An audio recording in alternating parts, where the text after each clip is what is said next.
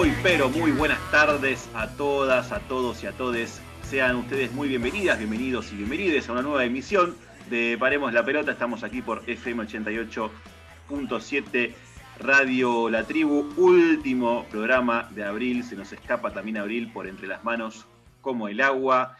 Eh, estoy contento, voy a decir que estoy contento a pesar del contexto. Primero estoy contento por una cuestión personal porque gracias a la ciencia hoy se vacunó mi querido padre, así que bueno, este, quería comentarlo acá al aire, es algo que me pone extremadamente feliz. Em, todavía no sé bien, no me informó cuál fue la vacuna, no pude hablar con él, pero bueno, en el próximo programa voy a informarlo para que esté ahí atento a los detalles. Y también estoy contento porque, bueno, aparentemente eh, un laboratorio nacional va a empezar a fabricar la vacuna también aquí en el país, la vacuna rusa, la de más efectividad según la ciencia, según estudios científicos, y no según el DIPI, ni Viviana Canosa, ni ninguno de esos este, eh, personajes que andan purulando por la TV. Así que, bueno, esas dos, esas dos cuestiones por lo menos me hacen tener un poquito más de alegría, ¿no? En este año que todavía sigue un poco grisáceo. Quiero saludar a mi amiga, la señorita Rocío ¿Y ¿Cómo le va, Ro? ¿Cómo va, compañeros? Mica, un gran saludo a toda la audiencia. Me sumo a tu felicidad porque esta semana mis dos padres ya están vacunados, ambos como corresponde. en Capital Federal, debo decir que a pesar de que la reta no, no es santo de mi devoción, todo se dio de manera correcta, fueron prolijos. A ellos les tocó el Sputnik, así que estaban contentos porque era su favorita, entre comillas, y, bueno, yo también, por supuesto, porque me trajo mucha tranquilidad saber que al menos la primera dosis está y después eh, llegar a la otra, pero ya tiene una gran, una gran carga de, de inmunidad.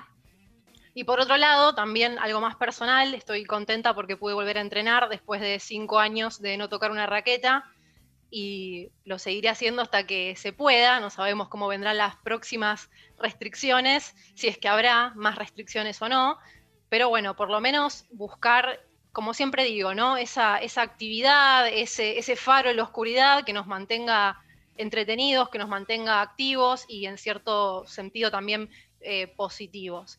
Así que espero que, les guste el programa de hoy, que se queden ahí con nosotros y como siempre agradecerles por, su compañía domingo a domingo. Bueno, hoy es un día de buenas noticias. ¿eh? Que siempre nosotros nos caracterizamos por ser un poco críticos, ácidos, ¿no? Y no siempre tenemos este, lindas cosas para contar, hoy tenemos muy lindas cosas. Uno dirá también de índole personal, sí, por un lado, pero por otro lado de índole general, porque eh, contar que nuestros familiares están vacunando también quiere decir que la vacunación está avanzando. Así que no deja de ser súper positivo. Me encanta que se hayan dado la vacuna comunista.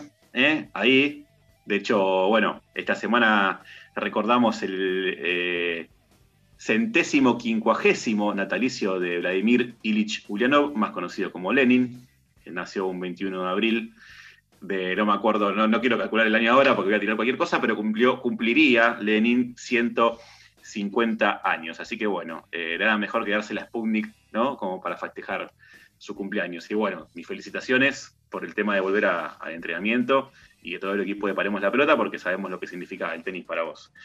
Así que vamos a seguir escuchando buenas noticias, a ver qué nos dirá mi amigo, nuestro amigo, Leandro Pérez. ¿Cómo le va, maestro? Buenas tardes. ¿Qué tal amigos, amigas y amigas de Escucha? Buenas tardes para todos. Contento eh, lo personal por ustedes, amigues que tienen a sus padres eh, creo que la mayoría vacunados ya. No es mi caso, pero esto se debe porque mi madre se encuentra en ese limbo eh, burocrático de los 59 años. Eh, así que bueno, todavía no se puede vacunar, estamos viendo el intento de, hacer algo.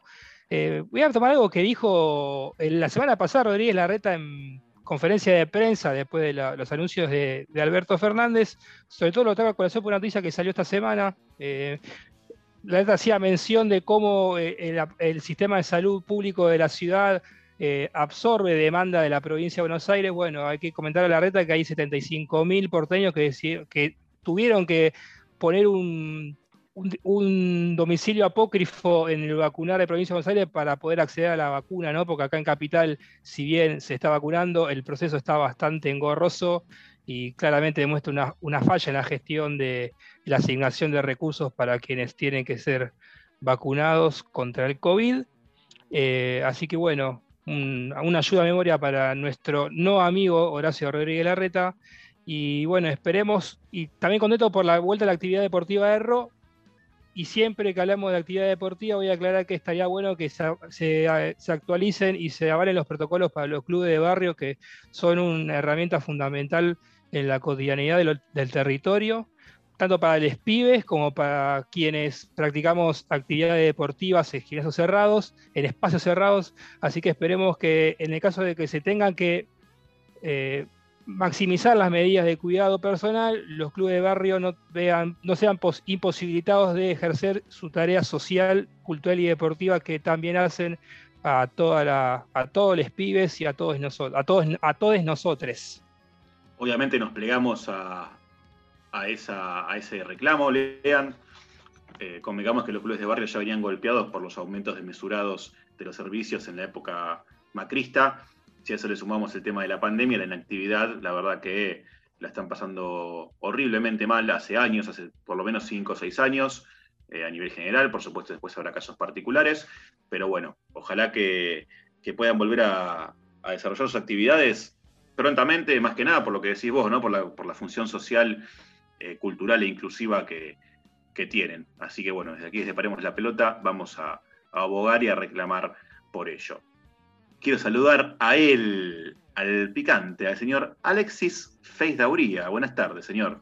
¿Qué tal? Buenas tardes, Mica, amigos, radioescuchas. Eh, y bueno, em, esta semana ha sido una semana difícil, eh, más que nada por Vélez, eh, no solo por el resultado de la Libertadores, sino porque el COVID nos está pegando fuerte a la familia velezana em, murieron dos personajes conocidos eh, en el club, queridos, porque estaban siempre en el día a día. El primero fue Daniel Comba, que fue representante de, Bianchi y era un hombre activo en el club. Y, el otro es un personaje que, lo veíamos los que íbamos a la cancha, que era el DT, eh, se, le decía así, era el DT de la Platea Sur. Era un, personaje que se ponía a dirigir el equipo desde la Platea Sur, desde la platea que da la cámara. Era un, personaje, una persona muy querida en el club, lo saludaban todos. Esas personas te sacaban una risa en, medio de un partido que capaz que era aburrido. Y, bueno, nos ha dejado por este COVID de mierda. Y, bueno, eh, más que nada seguir diciendo que, se cuiden todos, que, estamos en la, en la peor, en el peor momento eh, a nivel país y, que bueno, cada vez lo tengo más cerca, en mi caso ya lo tuve, pero empezamos a ver eh, muertes de, gente cercana y, hay que ponerle una alerta. Así que más que nada vine, vine a cortar la felicidad, pero bueno, eh, también hay que concientizar acerca de lo que, lo que estamos viviendo. Sí, Ale, la verdad que estoy totalmente de acuerdo con vos. Eh, no es cortar la felicidad, sino es ser realista. Están muriendo mucha gente. Esta semana hubo récords de, muertes que incluso superaron los números de, de, la primera parte de la pandemia. Esta segunda ola viene más fuerte que nunca. Hubieron récords de contagios y récords de decesos que que superaron ampliamente los números de, la primera parte de esta pesadilla. Así que hay que cuidarse más que nunca. Yo también lo tuve, eh, no lo había dicho la semana pasada, pero sí también lo tuve. Por suerte los síntomas en mi caso fueron, no fueron tan graves. Tuve dolor de cuerpo tres días y después tuve falta de olfato y de gusto eh, total durante una semana. Lo empecé después a recuperar de a poquito.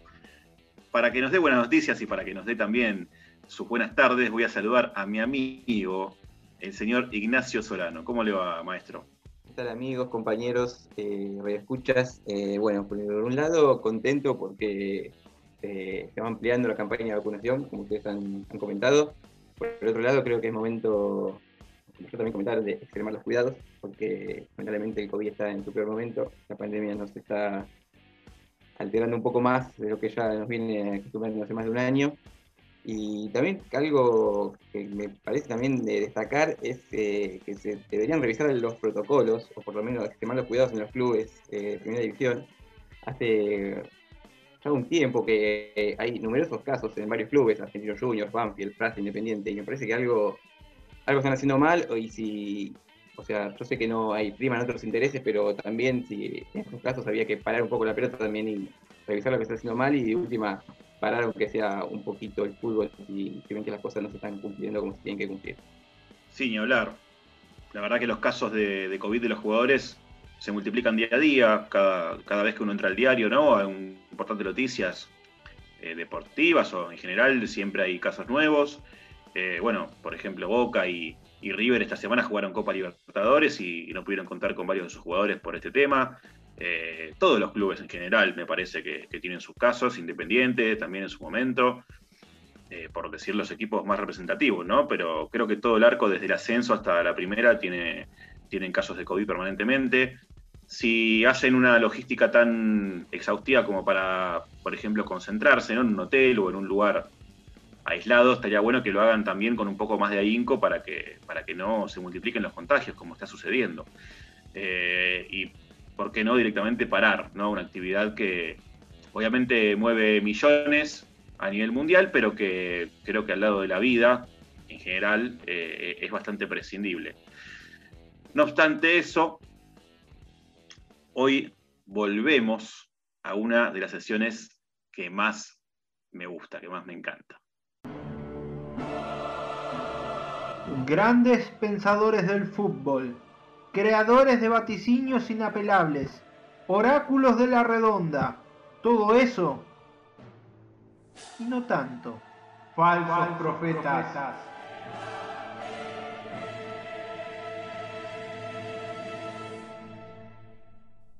Ale, querido, qué bueno tenerte acá de vuelta, qué bueno escuchar que nos traes algún otro personaje. A ver, ¿a quién tenemos esta vez?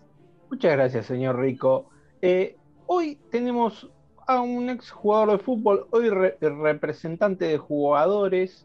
Eh, vamos a hablar del señor Leo Rodríguez, Leonardo Rodríguez, pero es más conocido como Leo Rodríguez, eh, ex campeón con la con la selección nacional, la Copa América 91, 93, la Copa eh, Confederaciones, que en su momento era la Rey Five, y también campeón con San Lorenzo. Así que un gran saludo a Javi, nuestro editor estrella. Eh, corría el año 1995, estaba el programa Polémica del Fútbol en, eh, en Canal 7, y le preguntaban a Leo Rodríguez cómo iba a quedar Argentina en la Copa América de 1995 disputada en Uruguay. Y esto decía. Es la gran expectativa que está creada, ¿no? lo, que, lo que uno espera de la selección y bueno, sabemos de que puede rendir muchísimo más de lo que ha rendido el otro día. Pero la selección argentina, como se dijo recién, este, cuenta con jugadores de una gran jerarquía y no tengo dudas de que va a llegar a la final. Y bueno, Mica, como dijo Tuzán, puede fallar. Edmundo, Brasil se ha clasificado semifinalista de la Copa América. Acaba de derrotar en la ejecución de penales al equipo argentino que se queda afuera del torneo. Y bueno, Mica, eh, Leo Rodríguez dijo que íbamos a llegar a la final, pero nos quedamos afuera en cuartos con Brasil, en la famosa noche de la mano de Tulio que nos empata faltando nueve minutos y después quedamos fuera por penales. Eh, como bien escucharon, eh, el relato de Marcelo Araujo. Eh, cabe destacar que en esa Copa América salió campeón Uruguay con un gran equipo, una gran ofensiva y, bueno, cabe, hay un gran dato de, de ese Uruguay que salió campeón de América en el 95 y no clasificó ni al Mundial del 94 ni al Mundial del 98. Eh, es, un dato increíble. Eh, es muy parecido a lo que le pasaba mucho a Egipto en la, Copa, en la Copa de África. Salía campeón en su, en, su, en su continente, pero no llegaba a los mundiales. Pero es un, dato que, que, vi, que encontré por ahí. Muy, pero muy bien. Eh, después de esa Copa América del 95 que ganó Uruguay, se jugaron algo así como seis o siete u ocho. No quiero hacer ninguna publicidad a un ex programa, ¿eh? oficialista, perdón, me salió sin querer. Pero más o menos se jugaron ocho Copas Américas más, de las cuales ganó todas Brasil menos la del 2001 que ganó Colombia y la del 2011 que ganó Uruguay en nuestras tierras, ¿no? ¿O me estoy equivocando? ¿Me estoy olvidando de alguna, muchachos? No, no, no, no. No, eh, las ganó todas Brasil. perdón, ¿la de Chile? Tenés razón, ah. las de Chile. Me estaba hablando de las de Chile, es verdad. De Chile era centenario. Chile y centenario. Claro. Dos finales seguidas, dos veces. Cuatro finales perdí. Exactamente. La del 2004 con el gol al último minuto de Adriano y después por penales. La del 2007 3 a 0 con un Brasil B que no tenía sus principales figuras. Que Brasil B, que jugó la Copa Uruguay, la Copa, Copa América de Uruguay 95, también era una especie de Brasil B, porque Brasil venía a ser campeón del mundo un año antes, y no contaba ni con Bebeto ni con Romario, por ejemplo, sí atajaba a Tafarel y con una, con una como quien diría, gracias a la mano de Tulio. Eh, fuimos privados de una Copa América, la verdad, en Argentina venía bastante bien, éramos bicampeones del continente. Y bueno, algo pasó después del 90 que tenemos una especie, después del 93 en el cual tenemos una especie de estigma con la Copa América, con el trofeo continental, que esperemos que algún día, y sobre todo esperemos este año, se pueda revertir de una vez por todas. Sí, absolutamente. Convengamos que este acá Nacho me apunta, se fundó TIC. Eh, ah, sí, sí. Las brujas, las brujas no existen, pero que las hay, las hay. Así que puede llegar a suceder. Yo lo que iba a decir es que, aparte de, de fundarse TIC, que se fundó en el año 1994, justamente el año siguiente al último torneo oficial de Argentina a nivel selecciones, eh, empezaron a proliferar los programas como polémica en el fútbol, ¿no? Donde de alguna forma se instauró el estilo que tienen hoy en día los programas deportivos en los canales hegemónicos, ¿no? El estilo del grito, de la chicana, de la poca información, un dato, ¿sabes quién era el conductor de ese programa? Porque todos lo conocemos, que después se empezó a llamar Estudio, eh, Estudio Fútbol, no, eh, el equipo de primera. Ese, e, ese programa después se, empezó a llamar equipo de primera, el mismo formato. ¿Quién era, eh, ¿Quién era el conductor de ese primer programa? Alguien que no tenía nada que ver con el fútbol. era el locutor de radio Julio Lagos el que era eh, el conductor de, ese programa. Increíble. Cuando encontré el archivo vi quién era conductor. no puede ser. Y sí, fue el conductor de, la, primera emisión de, ese programa que empezó en la TV pública ese momento, que era el señor Gerardo Sofovich. Quería decir algo con respecto a esto de protagonistas de un deporte o de un programa en general que no, eh, que no tiene nada que ver con, lo que es el deporte hoy en día. Eh, una de las personas, una de uno de los periodistas que más sabía, por ejemplo, de, básquet, de NBA, que es algo que me gusta, es Adrián Paenza, que hoy en día es totalmente ajeno al. Acá Nacho no hace corazones, le comentamos a nuestra audiencia. Eh, Adrián Paenza fue una de las personas, personas que habló sobre lo que era la NBA en el espacio de TV abierta, me acuerdo, patente, el jueguito sin fin de Julián Weich. Eh, comentando lo que era la, Liga de Básquet de Estados Unidos. Y así que viene muy bien de la mano con esto que decía Ale, que era Julio Lagos, quien fue el que se puso al hombro esa primera emisión de equipo de primera. Julio Lagos, recordemos, tildado de Mufa por eh, un gran, eh, una, una, gran parte del arco mediático. De repente desapareció de los medios, pero me parece que eh, eso fue una excusa para tapar su connivencia con la dictadura. En la época de la dictadura, Julio Lagos era uno de los periodistas que más eh, confraternizaban, quizás podemos decir, o que, más eh, oídos sordos y caso omiso hacía a, las múltiples aberraciones que estaban sucediendo y que él sabía y que no las comunicaba. Así que bueno, no, no sé si es uno, uno de, los, de los mejores personajes del arco mediático para recordar, pero está buenísimo que Ale eh, destaque esto, ¿no? Que, era una, persona que no provenía del mundo del deporte, pero que sin embargo se hizo cargo de la conducción de un programa que después marcaría fuego eh, la impronta de todos los shows, porque después pasaron a hacer shows. Por supuesto que Leo Rodríguez no quedó exento del ambiente que, le permitía, ¿no? Eh, todo este show, todo este programa. y después de su vaticinio quedó como siempre rezando solo.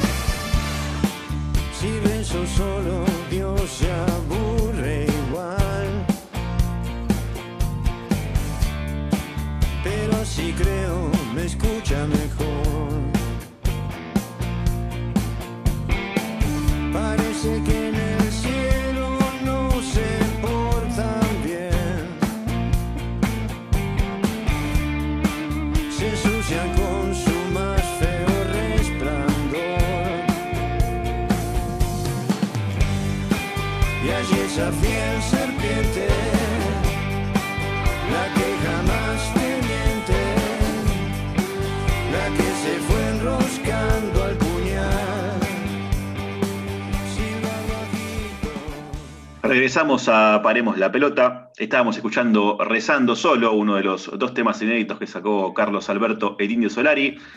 Para los que pudieron ver el streaming, el fin de semana pasado estrenó este tema y también estrenó El Ángel Amateur. La verdad que yo escuché, yo escuché más que nada El Ángel Amateur, escuché los dos temas, pero El Ángel Amateur me dejó un poco, no sé si preocupado, porque bueno, uno más o menos puede ir siguiendo eh, la cuestión de la salud del indio, pero, pero bueno, no fue un, un lindo mensaje. Es un hermoso tema, pero no sé si fue, no sé si fue un lindo mensaje, en definitiva. Eh, antes que nada, por supuesto, queremos dejarle todas nuestras redes sociales para que ustedes se comuniquen con nosotros. Las redes son las siguientes, ¿Ro? Nos encuentran en Twitter como Paremos P, en Facebook como Paremos la Pelota OK, en Instagram estamos como Paremos-la Pelota y también pueden entrar a nuestro canal de Spotify y encontrar, y encontrar ahí todos nuestros programas ya emitidos con el mismo nombre del programa, Paremos la Pelota. Maravilloso. Y hoy nos vamos, vamos a ser omniscientes, hoy vamos a ir a todo el mundo.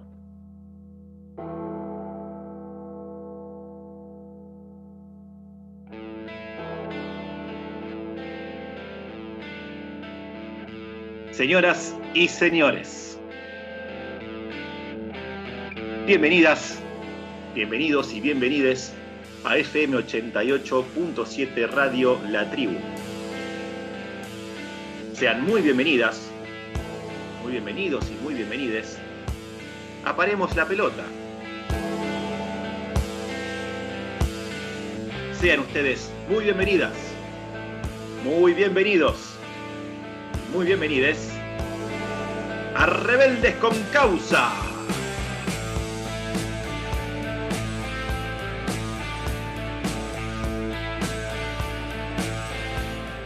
Lean querido, ¿qué tema vamos a tocar hoy? Es fuerte. Sí, Mica, bastante picante el tema, podemos decir, y vamos a usar ese término porque fue justamente Ale quien hace unas semanas hacía mención en el Vélez con causa de Saturnino Navazo de cómo hubo una especie de decisión entre la clase obrera, que fue la, eh, la clase que, que, le dio vida y formó al deporte más popular del mundo, cómo esta clase fue perdiendo derechos, si se quiere, con respecto al deporte que supo gestar. Por eso hoy le vamos a contar la historia de cómo la clase obrera inglesa, cuna del fútbol moderno, cómo esta clase obrera perdió su derecho al fútbol. Si bien la FIFA reconoce al espíquiros, un deporte practicado en la antigua Grecia, como el antecedente más añejo del fútbol, el deporte que conocemos hoy en día tuvo su origen en la Europa no, continental, particularmente en el Reino de la Gran Bretaña, que fue donde se desarrollaron los códigos del fútbol. Estos eran unos códigos que se usaban para deportes que se jugaban en equipo, en donde los jugadores podían pasarse la pelota tanto con la mano como con los pies. A partir de la segunda mitad del siglo XVII, estos códigos comenzaron a dividirse, dando como resultado el surgimiento del fútbol como lo conocemos, como así también del rugby, del fútbol americano y del fútbol australiano.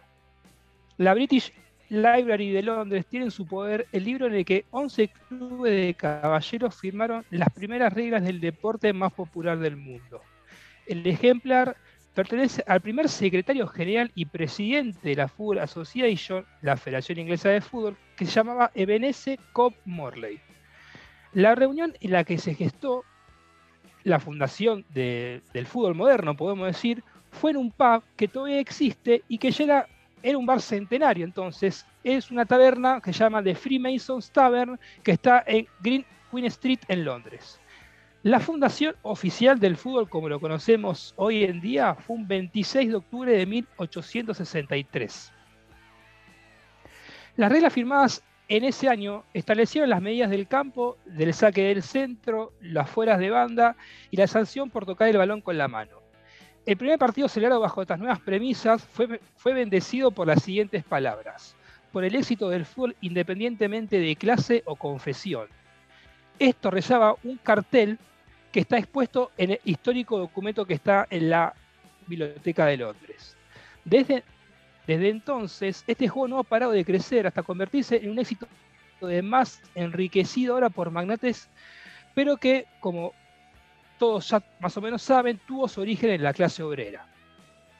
Aunque los principales clubes hace tiempo que se alejaron de sus orígenes, en Manchester United, por ejemplo, fue fundado por ferroviarios, hasta la década del 60 seguían estando profundamente enraizados en comunidades de clase trabajadora. Los futbolistas solían ser chicos reclutados en el área local del club. Durante gran parte del siglo XX, los futbolistas muchas veces andaban peor de dinero que las masas que lo miraban los sábados de la tribuna. Por ejemplo, a principios de los años 50 hay un sueldo máximo para los jugadores de solo 14 libras semanales en un contrato anual. Este monto era no muy superior al salario medio de cualquier obrero inglés. Y este sueldo o este beneficio o este derecho era cobrado únicamente uno de cada cinco jugadores tenía el, digamos, el privilegio de acceder a este derecho. Los jugadores vivían en casas vinculadas, propiedad de los clubes, de las que podían ser desalojados en cualquier momento.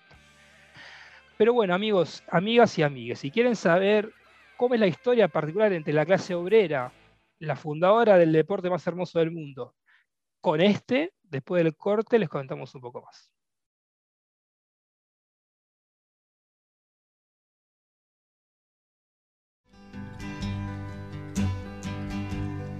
If you're traveling to the North Country Fair, where the winds hit heavy on the borderline. Regresamos a Paremos la pelota. Lean, seguime contando un poco, por favor, de cómo perdimos, de cómo perdió la clase obrera el acceso al fútbol. Bueno, nos habíamos quedado en la década de los 70.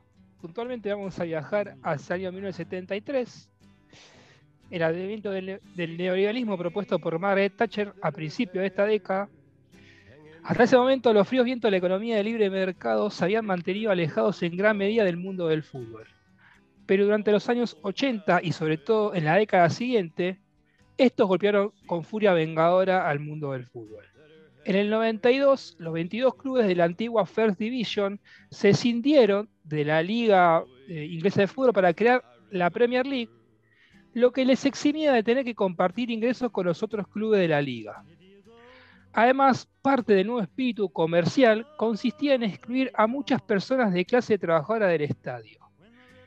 En su programa para el futuro del fútbol, una especie de decálogo donde se mencionan los nuevos parámetros del fútbol inglés, la Federación de Fútbol afirmó que este debe atraer a más consumidores pudientes de clase media.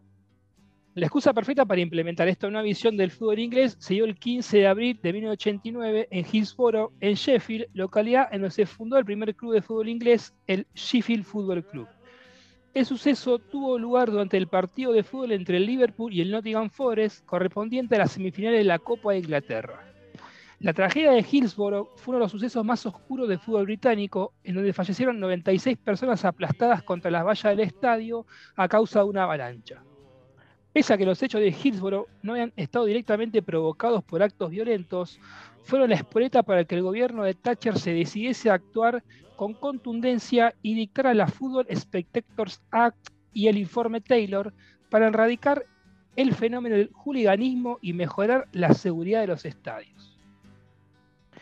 Cuando se abrieron las populares tras el desastre de Hillsborough, eh, todos sabemos lo que es una popular, que obviamente son más baratas que las plateas, se le dio el golpe gracias a la clase trabajadora inglesa, volviendo casi imposible que ésta concurra a ver un deporte que lo tuvo como artífice principal en sus primeros años. Entre 1990 y 2008, el precio medio de una entrada de fútbol subió un 600%. Esto resultaba y resulta absolutamente prohibitivo para mucha gente de clase trabajadora y algunas figuras destacadas del, mundo del fútbol no solo no eran conscientes de esto, sino que celebraron la exclusión de la clase trabajadora inglesa del, del mundo del fútbol. Por ejemplo, el ex seleccionador inglés Terry Venables decía, sin querer parecer clasista o desleal a mis orígenes de clase trabajadora, es probable que el aumento en el precio de las entradas excluya al tipo de gente que está dando mala fama al fútbol inglés. Hablo de los jóvenes, en su mayoría de clase trabajadora, que aterrorizan los campos de fútbol, los trenes, los ferries y los pueblos y ciudades por toda Inglaterra y Europa. Esta demonización que sufría la clase trabajadora se estaba utilizando para justificar también la subida en el precio de las entradas y de paso excluirla. Al mismo tiempo, el fútbol se convirtió en un gran y lucrativo negocio. A principios de los años 90, la Sky, la cadena Sky, el conglomerado de Sky de Rupert Murdoch, firmó un acuerdo por un valor de 305 millones de libras por los derechos exclusivos de la nueva FA Carling Premiership. En, en, el 97 firmaron otro contrato de cuatro años por un valor de 670 millones de libras. De esta manera no solo se excluye económicamente los estadios a muchísima gente de la clase trabajadora, sino que muchos ni siquiera pueden ver jugar a su equipo, a no ser que se gasten un dineral en un canal de pago, canal prepago, el famoso pack de fútbol como lo conocemos en nuestro país. Mientras tanto, la ingente cantidad de dinero que se mueve en el fútbol ha desconectado a los equipos de sus comunidades locales. Los altísimos traspasos hacen que jugadores llegados de cientos o miles de kilómetros de distancia dominen los principales equipos. Los clubes se han convertido en los juguetes de especuladores estadounidenses y oligarcas rusos. Y con jugadores que ganan hasta 160 mil libras semanales, eh, esto hace que estén completamente desligados de sus raíces de clase trabajadora. Un deporte que durante tanto tiempo estuvo en el centro de la identidad de la clase trabajadora se ha transformado en un bien de consumo de la clase media controlado por millonarios que ven en él la plataforma para acrecentar su fortuna y llegar a posiciones de poder. Caricaturizar a todos los aficionados de clase trabajadora como ultras agresivos obsesionados con la violencia ciega ha proporcionado una excusa para excluirlos del deporte que les pertenece. Bueno, amigues y amigos, amigas, este fue el Rebeldes con causa de la fecha, nos parecía pertinente porque si bien esto ocurrió en Inglaterra a principios de los 70 y se consolidó durante la década de los 90, nosotros vimos eh, cómo ciertos dirigentes de ciertos, de ciertos clubes de primera edición importantes, de los dos más grandes de este país, haciendo un trabajo de hormiga, excluyendo, eh, sacándole básicamente una bandeja a los clubes visitantes cuando iban a su estadio, empezaron a mermar la cantidad de visitantes eh, a nivel general en el fútbol argentino. Y hoy en día llevamos, ¿cuántos? 6, 7 años en el que no hay visitantes dentro de los estadios. Y en este contexto de pandemia estamos acostumbrándonos, desgraciadamente, a ver los estadios siempre vacíos con discursos peligrosos, como el que eh, mencionan muchos eh, periodistas deportivos al momento de relatar o comentar un partido, donde dicen que está bueno escuchar a los protagonistas del fútbol, ¿no? Eh, con estas ganas de mantener la incrementando su cantidad, sus niveles de audiencia en detrimento de todos nosotros que, que disfrutamos día a la cancha, por ejemplo. Así que bueno, yo creo que estamos en ese proceso, desgraciadamente estamos perdiendo el fútbol, eh, hasta diría que lo perdimos, pero estamos, eh, tenemos que por lo menos eh, denunciarlo y pelear porque en algún momento el fútbol retome esa actitud social, cultural y también deportiva que tuvo tanto para su, espacio de cercanía, como son los barrios, y también con las comunidades que albergan a estos. Creo que todos nosotros, eh, bueno, primero con Nacho, con, Ale y con, Lean, y después con la incorporación de Rocío, eh, fundamos este espacio o lo creamos justamente con para, para digamos, este, denunciar de alguna forma y, sacar a, la luz algo que no, de lo que no se habla prácticamente hoy en día, se habla muy poquito, que es el manejo del fútbol, del deporte en general y del fútbol en particular, al ser el deporte más consumido del mundo, por los grandes capitales, ¿no? Lo decía Leandro recién, pero la realidad es que hoy en día eh, eh, este, este aspecto no solo no cambió, sino que, como dijo bien Lean, eh, está cada vez peor. Yo creo que está cada vez peor.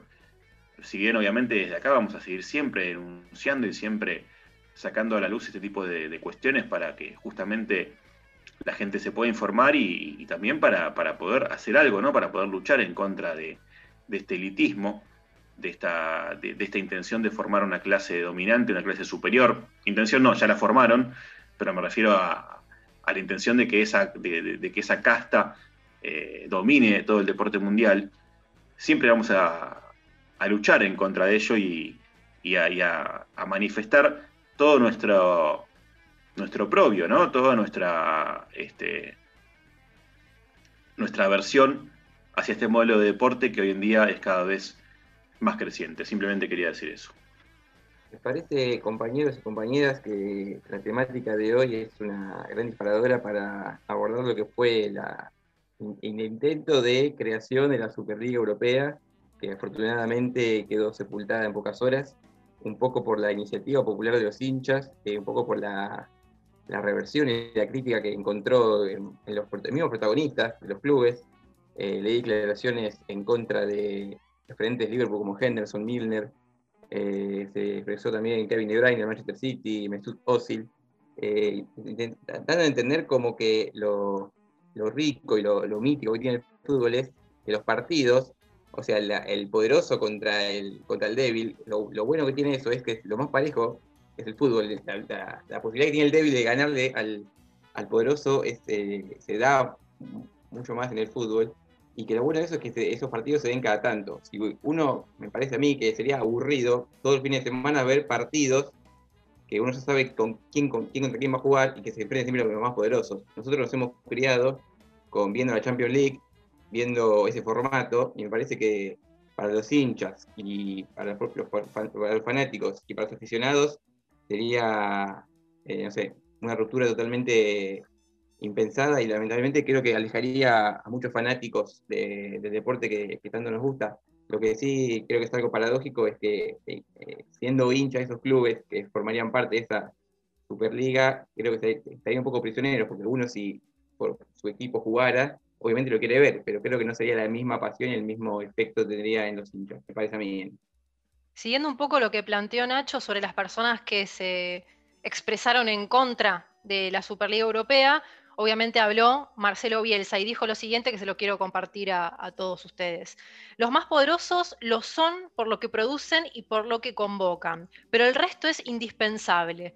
Lo que le da salud a la competencia es la posibilidad de desarrollo de los débiles, no el exceso de crecimiento de los fuertes. Esto dijo entre otras cosas. Y del otro lado salió a hablar Florentino Pérez, que es el actual presidente del Real Madrid, y dijo, cuando no tenés más ingresos que los de la TV, la única manera es haciendo partidos más competitivos que puedan ver todos los aficionados del mundo. Si en vez de hacer la Liga de Campeones hacemos una Superliga, seríamos capaces de paliar los ingresos que hemos perdido. Yo no puedo creer cómo tienen cara para decir esto. ¿Ingresos qué perdieron? ¿Cuánto habrán perdido? Me parece una falta de respeto para todos los que la están pasando realmente mal, no solo personas individuales, sino clubes a nivel mundial y además, culpar solo a los ingresos de la TV, que perdieron ingresos en la TV, no son los únicos que tienen. Digo, por poner un ejemplo muy bobo, el merchandising que venden, lo que recaudan con eso. No, una bajeza. Sinceramente, en este contexto, plantear lo que plantearon, una bajeza total. Quiero retomar algo que, que, que dice Rob hablando de Florentino Pérez. Florentino Pérez dice lo siguiente, me encantó lo que fue esta semana de Superliga Europea porque Florentino Pérez salió los tapones de punta, lo dejó tan solo que quedó un offside gigante. Florentino Pérez decía lo siguiente, los clubes importantes de Inglaterra, España e Italia tienen que dar solución a una situación muy mala del fútbol. Se han perdido 5 mil millones de euros. El año pasado teníamos un presupuesto de 800 y en vez de eso terminamos en 700 la, pasada temporada. Este año en vez de 900 vamos a ver si ingresamos 600. Y después demuestra eh, lo, actual que sigue siendo lo vigente, que es eh, la teoría eh, neoliberalista en el fútbol, porque tiene el tupé de decir lo siguiente. Lo que da dinero son las competencias grandes y esto es una pirámide. Si los de arriba no perdemos dinero, podemos comprar jugadores y ser solidarios. Esto es una expresión de la teoría del derrame en su máxima expresión. Por eso me encantó como Florentino Pérez, que hasta hace unos días sigue diciendo que la Superliga no está muerta, quedó solo. Eh, el único apoyo que encontró Florentino Pérez fue el 60% de socios del Madrid que están eh, que, digamos, que les cabe la idea, podemos decir, de formar una Superliga, pero por suerte, y a colación de lo que traemos hoy como la clase obrera y el fútbol, la clase obrera inglesa y el fútbol, yo de mi parte saludo y respeto, por ejemplo, manifestaciones como lo, que tuvieron esta semana los hinchas del Chelsea, que fueron a encarar directamente a la dirigencia y decirle a Peter Sech, una gloria del club del este de Londres, que lo que está, hoy actual dirigente del club, que lo que está haciendo es un mamarracho y automáticamente pedalearon para atrás y decidieron bajar al club de, club azul de, esta, de este entuerto que quiso crear Florentino Pérez y compañía, que esperemos por el bien del fútbol no se concrete nunca. Yo quería hablar eh, sobre la situación en, que se encuentra el mundo en esta pandemia, ¿no? Eh, donde los ricos eh, se, hicieron más ricos y los pobres más pobres, ¿no? Em, por ejemplo, el presidente de Amazon, Jeff Bezos, eh, Elon, Musk. en este tiempo de crisis, los, los ricos se hicieron, se hicieron más ricos que antes y los pobres estamos peores. Hay una brecha gigante. Y bueno, eh, esto es lo que pasó ahora en el fútbol. Eh, se, replicó en el fútbol eh, esta diferencia. Por suerte hubo una gran resistencia, como dijo bien Lea en el caso del Chelsea, y, en el mundo del fútbol se, paró, pero esta es la tendencia que estamos viviendo. Em, los ricos quieren seguir ganando más, quieren aprovechar esta crisis que estamos viviendo para para ganar todavía más. y obviamente mienten eh, descaradamente diciendo que va a ser algo más equitativo o que va a ser limpio. El mismo Florentino Pérez decía que va a ser más limpio que lo es con la UEFA o con la FIFA. Y todos sabemos que Florentino Pérez acá hace unos negociados tremendos con el, con el peaje con su amigo Mauricio Macri. Así que muy limpio no, no, creo que sea. Pero bueno, creo que esta tendencia que se está dando en el mundo, ojalá que el fútbol haya sido eh, un bastión para parar eh, eh, lo que estamos viviendo, este contexto que estamos viviendo. Sí, está bueno que nombres al mundo, dicho así, yo por eso apenas empezaba la, sección, decía hoy viajamos a todo el mundo, porque si bien la historia se focó en, Inglaterra, ¿no?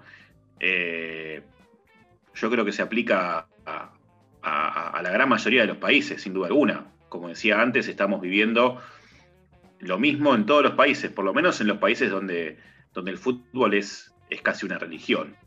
Eh, pero bueno, me quedo con, la gente del Chelsea, me quedo con la gente del Manchester United, porque nosotros hablamos del United of Manchester como un club que se escindió del Manchester United, pero también la gente del Manchester United eh, puso carteles en, el entrenamiento del equipo eh, y en el club criticando a la, dirigencia, justamente por esta idea de la Superliga. ¿no? El Manchester United es uno de los equipos que se bajó.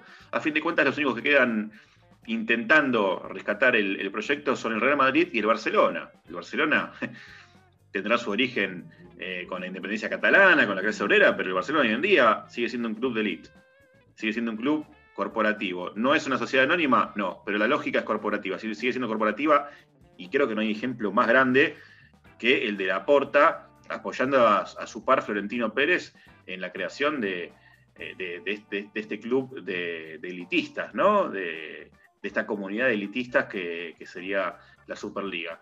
Pero bueno, como decía, me quedo con la gente porque a fin de cuentas, por más que a veces cueste, este, cueste concientizar acerca de esto, a fin de cuentas la gente siempre tiene el poder.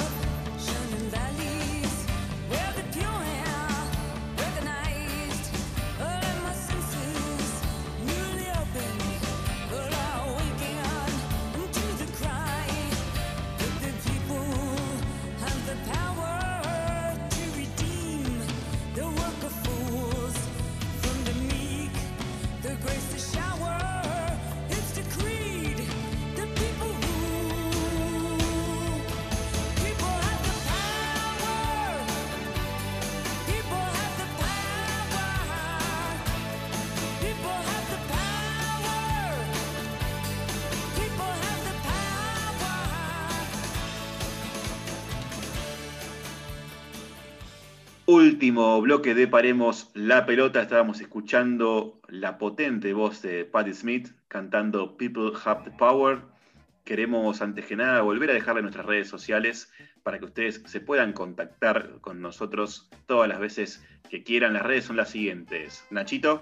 Sí, Mica, se pueden contactar eh, con nosotros a través de Twitter eh, con el usuario Paremos P, en Instagram somos Paremos que más con la pelota, Paremos la pelota que hay en Facebook y si quieren escuchar los programas anteriores nos buscan en Spotify, ponen Paremos la pelota y ahí escuchan todos nuestros programas.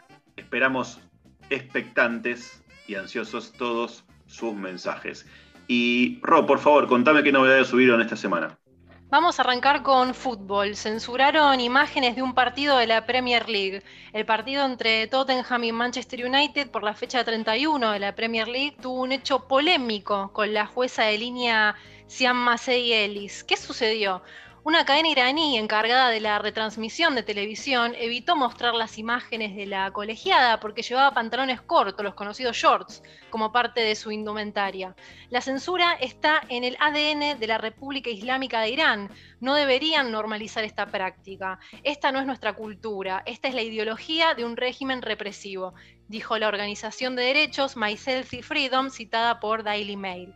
Las leyes islámicas indican que las mujeres deben vestir de forma conservadora, sin escotes ni pantalones cortos, con la finalidad de evitar mostrar parte de la piel.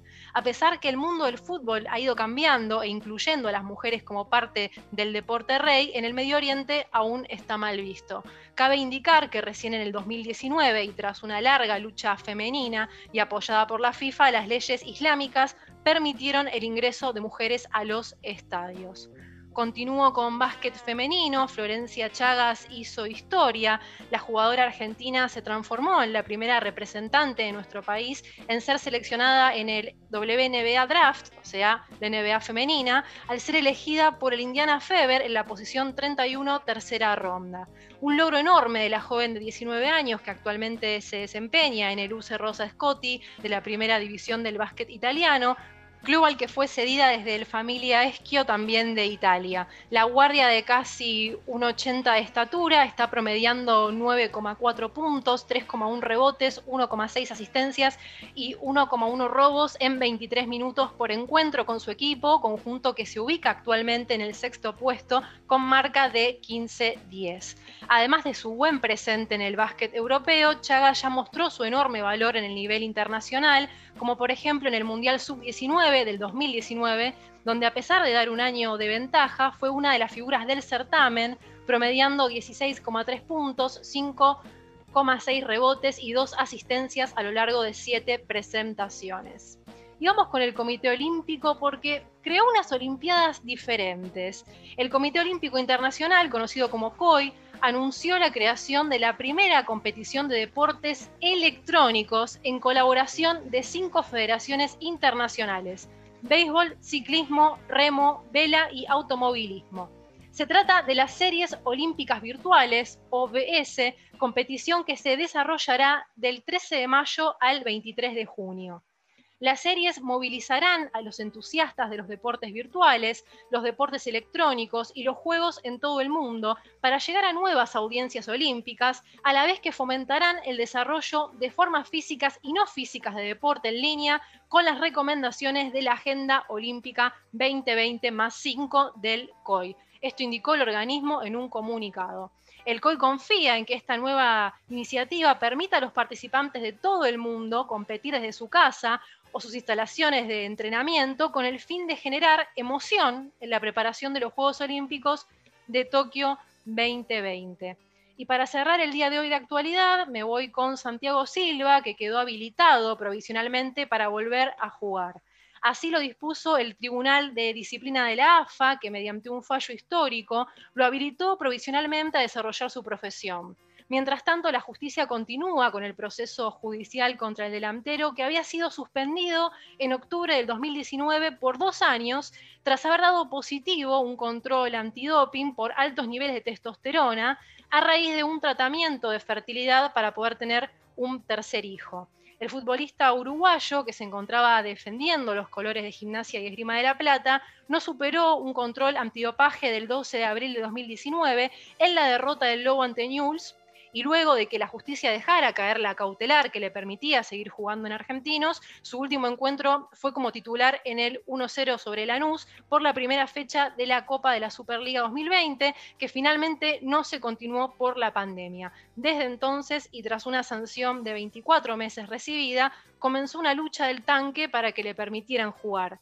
También contó con un gran apoyo de colegas, fanáticos y rotundas campañas en redes sociales, tras el fallo, Silva se sumaría a las filas de Atlanta, elenco de la Primera Nacional, donde ya habría firmado un precontrato. Y quiero hacer una última aclaración para cerrar esta parte del programa.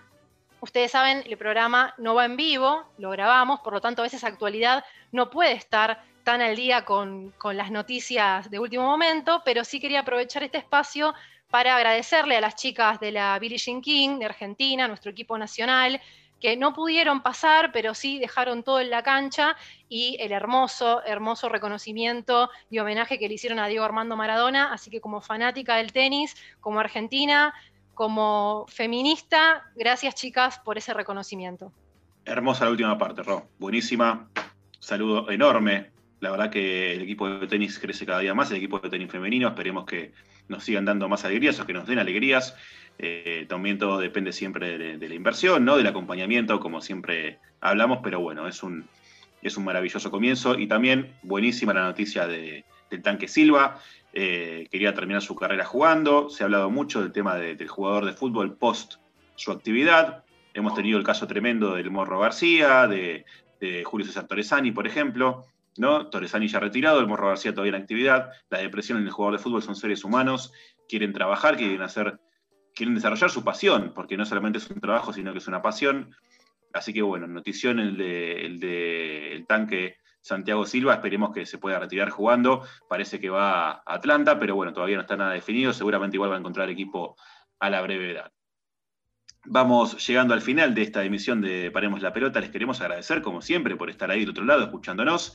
Les mandamos un saludo gigante, un abrazo enorme. Esperemos que terminen este mes de, abril de la mejor forma. Esperemos también que las restricciones de a poco empiecen a, mermar, más que nada acompañadas de una merma y una baja sensible en los casos. Primero tienen que bajar los casos y después tienen que bajar las restricciones, por supuesto.